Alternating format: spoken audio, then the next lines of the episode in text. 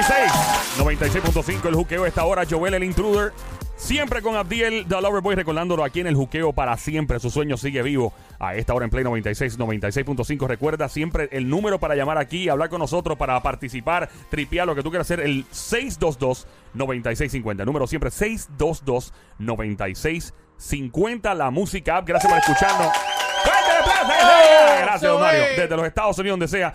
Oye, una pregunta que siempre ha, ha- ha estado flotando en Puerto Rico y a nivel internacional es ¿qué pasaría si Puerto Rico se convierte en Estado? Mucha gente dice, ¡guau! Yo no quiero que sea Estado porque entonces dejamos de ser Puerto Rico. Otra gente dice, no, si es Estado es mejor. ¿Qué mejor persona para darnos una luz sobre esto que el profesor catedrático? ¡Yes! ¡Jorge Schmidt! ¡Fuerte para Jorge! Gracias, Mario. Gracias. Jorge Schmidt, adelante. ¿Cómo está, profesor? Saludos, saludos, pues muy bien, gracias. Siempre contento de estar hablando contigo. Ay, gracias, profesor. ¿Qué pasaría con Puerto Rico si realmente se convierte en Estado? De verdad, o sea, en Arriba Bichuela, desde un punto de vista eh, de identidad, eh, hablando claro, porque hay tanta confusión. Esto es un tema que lleva tantos y tantos años y me encantaría escuchar lo que usted, eh, ¿verdad?, opina y, y- y lo que dice su expertise realmente. Claro, claro. El, el- el Comité Olímpico dejaría de existir porque Estados Unidos no va a permitir un, que un Estado tenga un Comité Olímpico. Y no tiene sentido pensar en Comité Olímpico y, y como si New Jersey, Texas o California tuvieran su delegación. Eso no va a pasar. Así que eso hay que admitirlo, ¿no? No hay comité olímpico. Vamos a. Ok, ya No, empezamos no. mal. Por. Otra cosa que va a pasar es que inmediatamente van a empezar a llegar eh, muchos millones adicionales de, del PAN, de salud, otras cosas, porque van a parear como, como los estados y, y, y esa es la verdad. Van a llegar de momento mucho dinero adicional.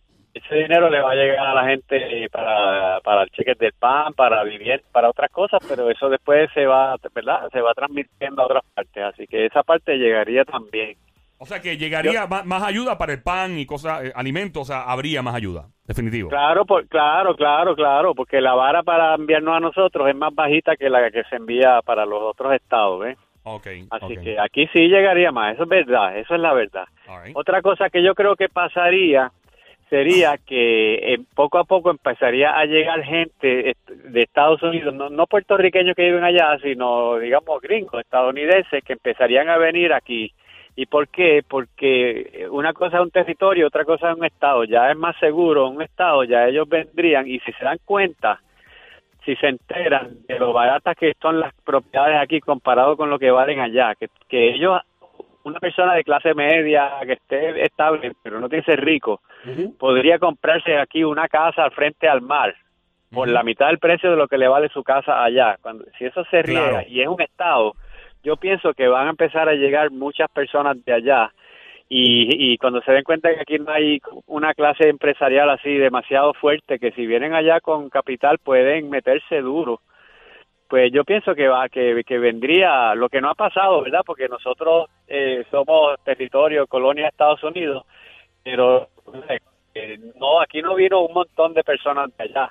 ¿Eh? Contrario a con, cuando éramos con España, que sí vinieron muchos españoles, pues aquí yo creo que eso pasaría si fuéramos Estado.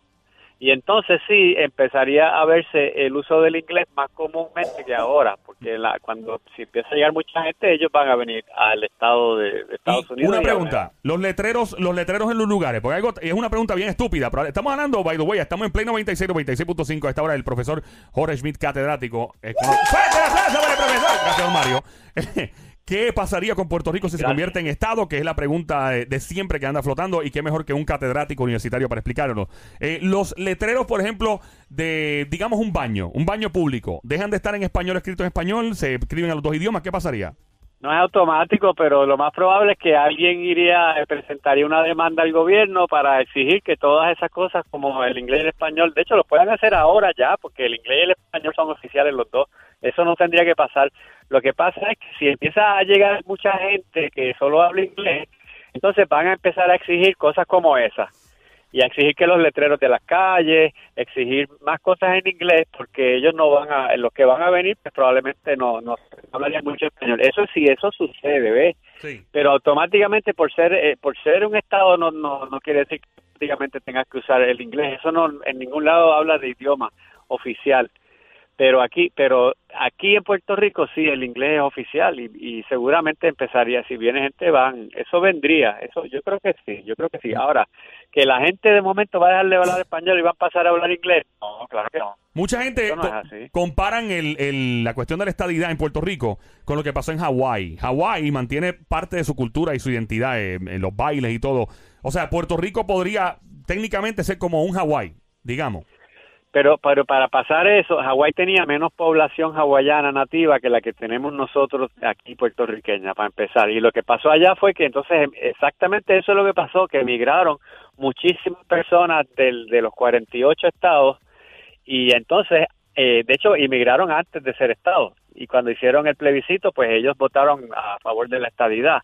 Entonces aquí en Puerto Rico, para que pasara lo de Hawái, tendría que, tendrían que venir dos millones de personas, una cosa así y yo creo que ya eh, no, no va a pasar como en Hawái, pero sí podría haber, si vienen muchos, sí podría eh, mezclarse todavía más nuestra nuestra identidad, pero a largo plazo la identidad nuestra yo no la veo en peligro, francamente. Que Lo que Eh, sí es que, sí. Eh, re- respecto a, a votar por los presidentes, por el presidente de los Estados Unidos eh, y, y otros partidos, ¿cómo se llama? Posiciones políticas. ¿Qué pasaría con Puerto Rico para el que no entienda? Pues entonces tendría Espero que mejore la señal si cambiamos de estado. Se le está yendo la señal, profesor.